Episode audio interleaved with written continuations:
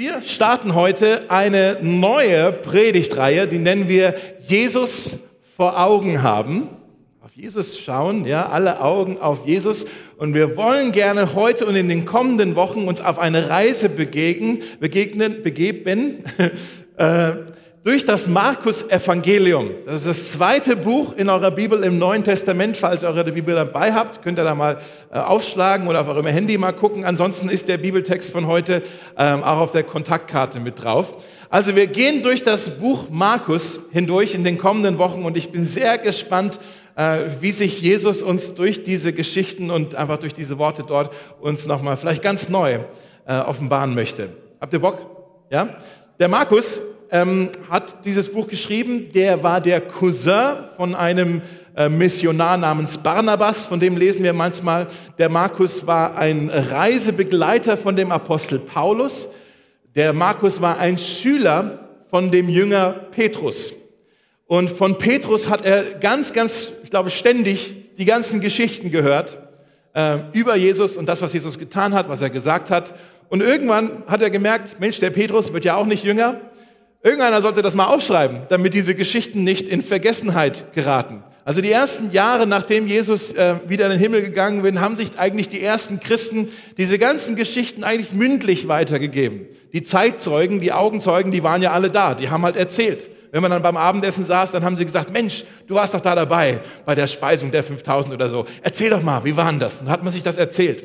Und irgendwann wurden diese Leute halt alle älter oder sind dann gestorben und dann hat man dann gemerkt, wir sollten diese Geschichten aufschreiben. Markus war der erste, von dem wir wissen, dass er das aufgeschrieben hat. Später gab es dann noch drei andere Evangelien. Die ersten vier Bücher sind die sogenannten Evangelien, also diese Geschichten, die sie aufgeschrieben haben. Und Markus hat das eben getan, hauptsächlich die Stories halt von Petrus aufgeschrieben. Ähm, ich stelle mir das eigentlich lustig vor, als sie dann gesagt haben, Markus, äh, was schreibst du da? Und ähm, dann sagte er, ein Evangelium. Ja, das hat ja vorher noch nie einer geschrieben. Oder was ist denn ein Evangelium? Ja, das musst du jetzt selber lesen. Ja, das wollen wir tun. In den nächsten Wochen wollen dieses Markus-Evangelium tatsächlich mal durchgehen, gemeinsam als Gemeinde. Ähm, ich glaube, dass das Anliegen von Markus war, dass er wollte, dass seine Leser sich mit diesem Jesus mal auseinandersetzen. Ein Evangelium ist mehr als nur eine Biografie. Ein Evangelium ist eine, fast schon eine Aufgabe, eine Herausforderung für uns, zu überlegen, was machen wir mit diesem Jesus, von dem uns hier erzählt wird. Später in Markus 8, da kommen wir dann hin, da stellt Jesus tatsächlich mal die Frage, ich glaube, die zentrale Frage im ganzen Markus-Evangelium, wo er seine Jünger fragt, für wen haltet ihr mich? Was denkt ihr, wer ich bin? Das ist die Frage, die wir uns stellen wollen. Für wen halten wir Jesus eigentlich? Und hoffentlich, das Ziel von dieser Reihe durchs Markus-Evangelium ist, ähm, dass, diese, dass dieses Buch uns Antworten darauf oder uns helfen kann, selber eine Antwort darauf zu finden, weil es eine sehr persönliche Frage, die sich eigentlich jeder mal überlegen sollte. Was, was mache ich eigentlich mit diesem Jesus? Für wen halte ich ihn eigentlich? Der Markus, der gibt uns eigentlich seine Antwort, was er von Jesus hält, gleich im allerersten Satz dieses Markus-Evangelium. Und das hört sich so an wie so, ein, so eine Einleitung, deshalb lesen wir das schon schnell weiter, aber da steckt schon so viel drin. Ich lese es mal vor, ist auch auf euren Zetteln. Der allererste Vers im Markus-Evangelium, da sagt er, dies ist der Anfang von meinem Evangelium, von Jesus Christus, dem Sohn Gottes. Da steckt schon so unglaublich viel drin. Da sollten wir kurz mal hier Pause machen. Das Anfang vom Evangelium von Jesus Christus. Wir denken ja oft, Jesus und Christus sind Synonyme. Ne? Der eine ist der Vorname, das andere ist der Nachname. Jesus war der Name, Christus war nicht der Nachname, Christus war ein Titel. Christus auf, auf Lateinisch Christos heißt gesalbter König. Auf Hebräisch das Wort Messias. Ja? Markus sagt hier, dieses Evangelium hier von Jesus, dem Messias, dem König. Jesus für mich, sagt Markus, ist nicht nur irgendwie ein inspirierender Lehrer oder halt ein gutes moralisches Beispiel. Nein, für mich ist er der König der gesalbte König. Und er sagt, er ist der Sohn von Gott. Er ist von Gott gesandt, von Gott gesalbt. Er ist der, auf den die ganze Welt gewartet hat. Um den geht's hier in diesem Buch. Und er sagt, hier ist der Anfang. Hier geht's los jetzt mit einer Ankündigung, mit einer erfüllten Prophezeiung, die sich hier erfüllt in den ersten Versen. Wir lesen weiter. Seid ihr dabei? Ja? Okay. Verse zwei bis vier.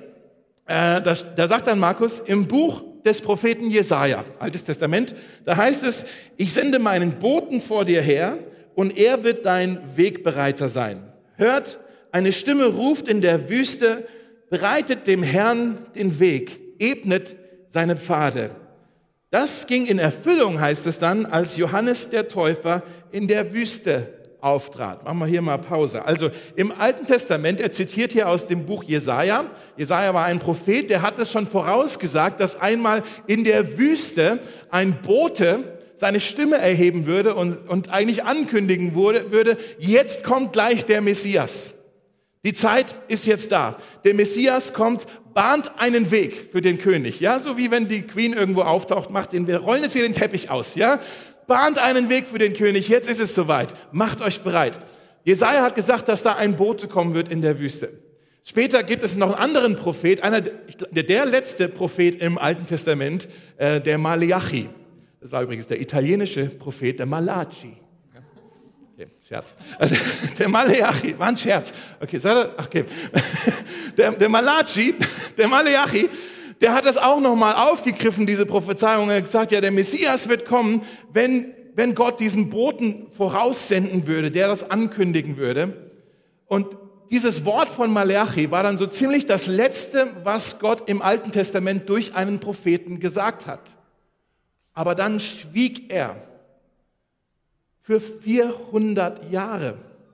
Wir haben das oft gar nicht so auf dem Schirm. Wir denken, ja, ja, Altes Testament vorbei und dann ist gleich Weihnachten, Neues Testament. Nee, da waren 400 Jahre dazwischen. 400 Jahre, wo die Leute einfach gewartet haben, dass diese Prophezeiungen denn sich doch irgendwann mal jetzt erfüllen. Und die haben gewartet und das war, hat sich angefühlt wie eine Wüste. Ja, einfach so still. Nichts. Und die haben gewartet und es war eine erdrückende Stille. Es war eine, eine unerträgliche Stille eigentlich und die haben gedacht, Mensch, jetzt hat uns Gott vergessen.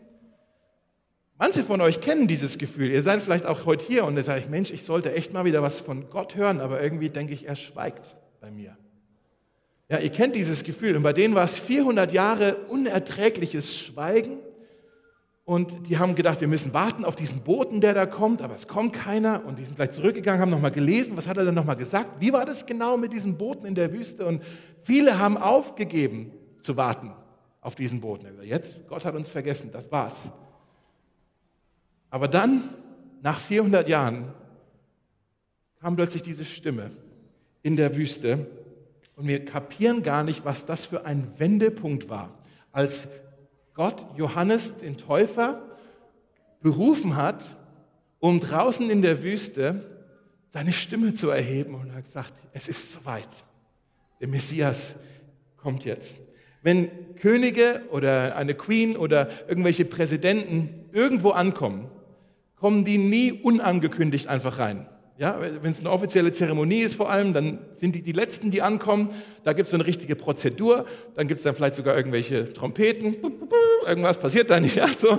Und dann gibt es jemand, der das dann ankündigt. Ladies and Gentlemen, ja, bitte steht alle auf. Dann stehen alle auf. Ja, und dann, jetzt kommt hier jemand ganz Wichtiges. Jetzt kommt hier eine Begegnung mit der Macht. Ja, jetzt kommt jemand ganz Gewaltiges hier gleich rein. Ich möchte das mal so erklären. Ähm, wie viele von euch haben in den letzten zwei, drei Monaten das 9-Euro-Ticket genutzt und sind in Deutschland ein bisschen rum? Ja, manche von euch. War schön, war ganz schön bequem, mal ein bisschen das Land mal anzuschauen, Tapetenwechsel mal raus aus Berlin. Ja, ähm, es war nicht immer so leicht mit dem Reisen. Es war nicht immer so bequem mit dem Reisen. Ich habe diese Woche im, im, Zuge von meiner Recherche über den Johannes den Täufer, bin ich auf eine ganz lustige ähm, Begebenheit gestoßen. Scheinbar war es so, hier bin ich, ähm, im 19. Jahrhundert, als die Dampfzüge ähm, erfunden wurden, und dann gab es ja auch für eine Weile die Dampfautos, die sind dann auf der Straße rumgefahren, ähm, und die hatten Angst, dass es da ganz viele Unfälle geben würde mit den Leuten, die halt zu Fuß unterwegs sind oder mit den Kutschen, die ja eigentlich sonst auf den Straßen unterwegs waren. Und dann gab es also eine Verordnung, ein Gesetz, das die Regierung erlassen hat. Das war das sogenannte rote Fahnen Gesetz. Schon mal da was von gehört? Ist echt lustig. Das rote Fahnengesetz besagt, dass ein Fahrzeug, was einen Dampfmotor hat, also ein Auto oder auch ein Zug, darf nicht schneller fahren als 7 kmh. Und um sicherzustellen, dass dieses Gefährt auch nicht schneller fährt als 7 km/h, gab es den sogenannten, ich hoffe, ich sage es jetzt richtig auf Bayerisch, den Fahnalbur. Ja, ist einigermaßen, ja, das ist ein bayerisches Gesetz. Also ich gehe so ein bisschen euch hier gerade, zweite Reihe ein bisschen an. Äh, der, der, der Fahnalbur, der musste vor dem Gefährt vorauslaufen mit der roten Fahne. Also falls du jemals einen Ansporn gebraucht hast, dass du 8 kmh joggst, ja, und hinter dir ist so eine Lok, dann weißt du, äh, ja, also es ist ein absurdes Gesetz, oder? Der musste dann vorauslaufen, um, damit alle wissen, hier kommt jetzt gleich ein Gefährt. Ne, vor jedem Auto, vor jedem Zug gab es diesen Fahnalbur, den Fahnenjungen, der mit der roten Fahne vorausläuft. Bin ich der Einzige, der das absurd findet? Oder bescheuert ist, können sich nur Politiker können sich so einen Quatsch ausdenken, dass da einer mit der Fahne vorausläuft und Achtung, jetzt kommt hier gleich ein Auto und die Leute haben bestimmt gedacht, was macht der mit seiner Fahne? So, ach so, ja, der kündigt hier was Gewaltiges an. Ja, der kündigt hier was an, was, äh, was richtig ähm, Power hat. Und äh, der Johannes, der war im Prinzip ein Fahnalbur, ein Fahnenjunge, ja? Ähm, der ging voraus und hat gesagt, jetzt kommt hier was Gewaltiges. Aufgepasst, macht euch bereit, macht den Weg frei, der Messias ist jetzt da. Jetzt lesen wir mal weiter über den Johannes in Vers 4 bis 8. Das ging in Erfüllung, heißt es da, als Johannes der Täufer in der Wüste auftrat und die Menschen aufforderte, umzukehren und sich taufen zu lassen, um Vergebung der Sünden zu empfangen. Die ganze Bevölkerung von Judäa und die gesamte Einwohnerschaft Jerusalems, krass, kamen zu ihm in die Wüste. Sie bekannten ihre Sünden und ließen sich im Jordan von ihm taufen. Johannes trug ein Gewand aus Kamelhaar um, um seine Hüften und um seine Hüften einen Ledergürtel und er lebte von Heuschrecken und wildem Honig. Kommen wir gleich nochmal drauf. Er verkündete, nach mir kommt einer, der stärker ist. Das ist der Fanalbur. Nach mir kommt einer, der stärker ist. Aufgepasst, ja? Nach mir kommt einer, der stärker ist als ich. Ich bin es nicht einmal wert, mich zu bücken und ihm die Riemen seiner Sandalen zu lösen. Ich habe euch mit Wasser getauft, aber er wird euch mit dem Heiligen Geist taufen. Bis hierhin. Manche von euch, ihr seid beruflich unterwegs ähm, in der Werbung, im Marketing unterwegs, ja?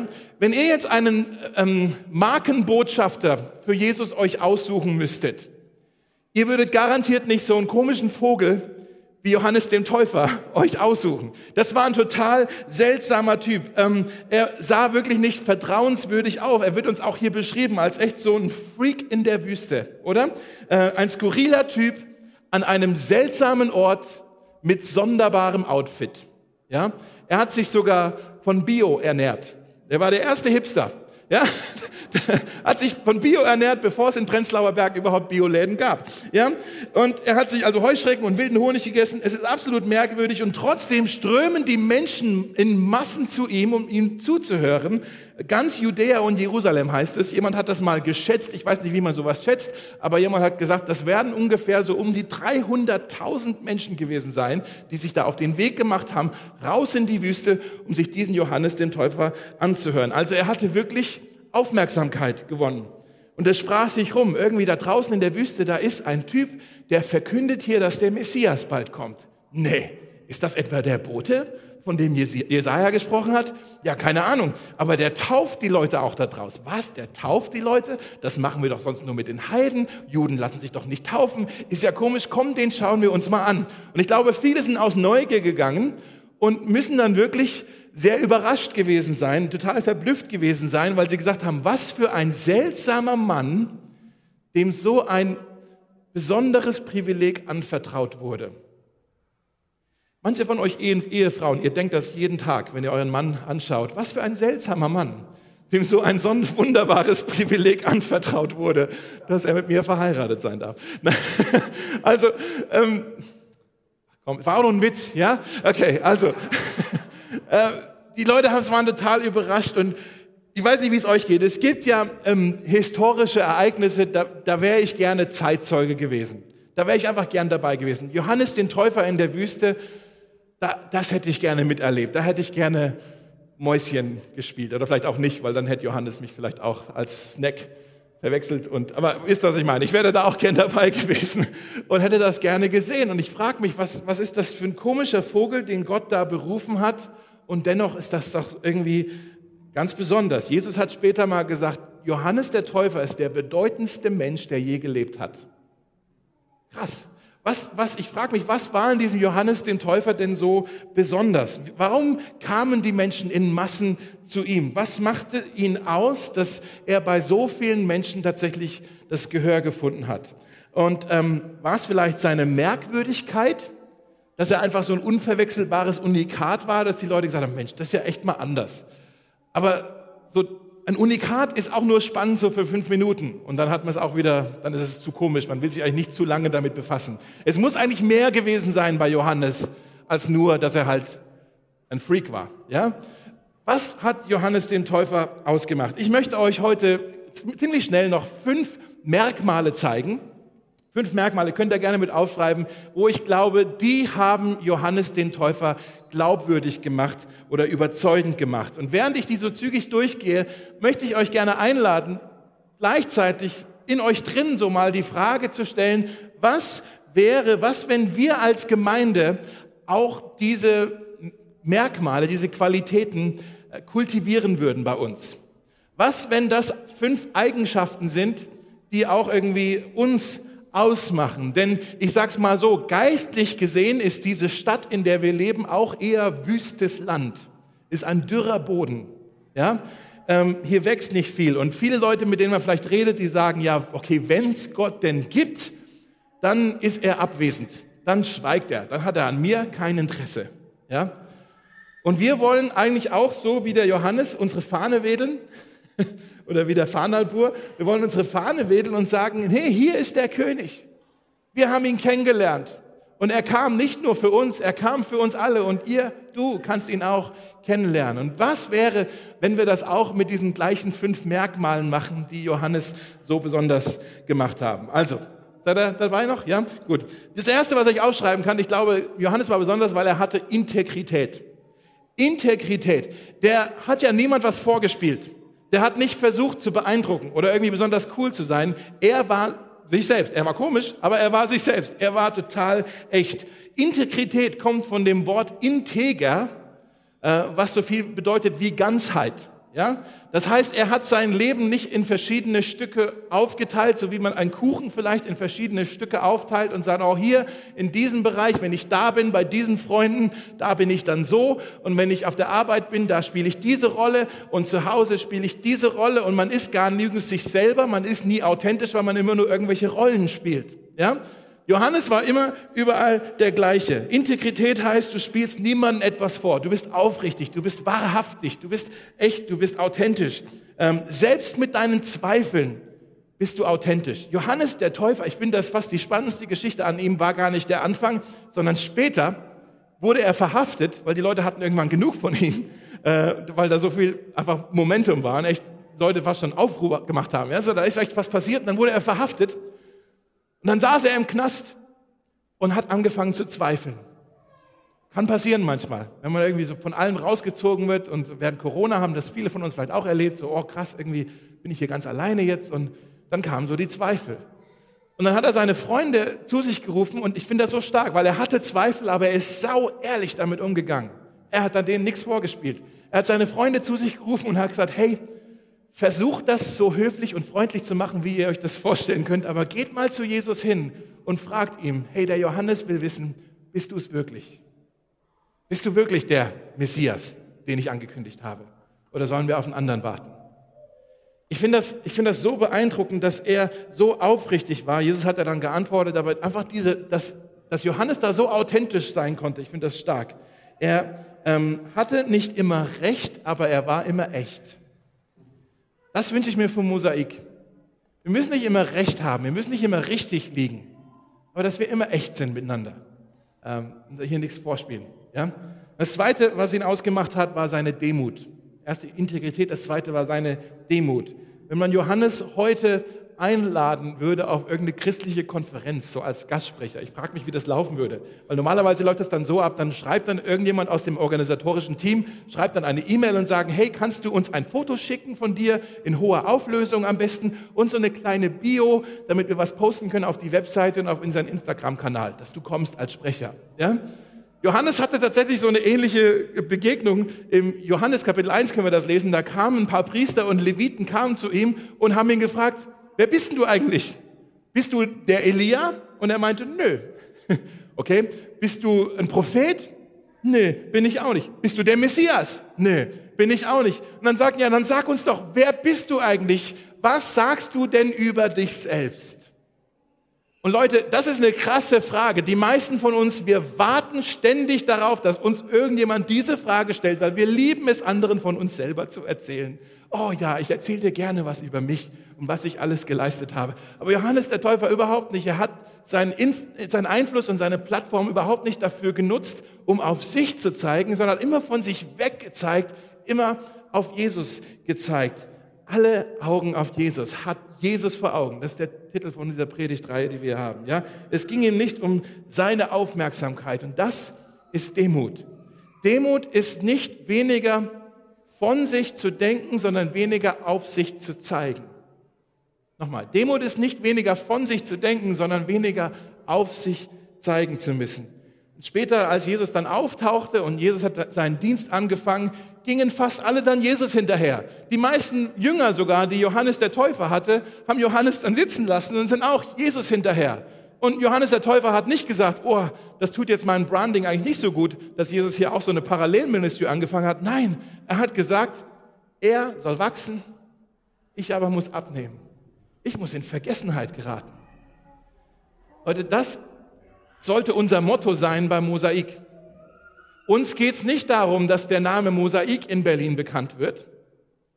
Uns geht es darum, dass der Name von Jesus in Berlin bekannt wird. Mosaik kannst vergessen. Jesus soll bekannt werden. Demut. Das Dritte, was wir bei ihm sehen, ist eine Autorität. Er hatte irgendwie eine Autorität an sich dran. Er war ein, ein Mann von Gott gesandt, der auch ein Wort von Gott hatte. Ja? Und die Botschaft gab dem Boten die Autorität. Nochmal, die Botschaft gab dem Boten die Autorität. Er ähm, war ein Mann des Wortes Gottes. Und hier ist eine große Frage, die eigentlich jeder in seinem Leben, ob Christ oder nicht, die jeder eigentlich für sich beantworten muss. Was ist die finale, die große Autorität in deinem Leben, der du folgst? Weiß nicht, ob du da schon mal drüber nachgedacht hast. Was ist die Autorität, die bei dir letztendlich das absolute Sagen hat? Sind es deine Eltern vielleicht?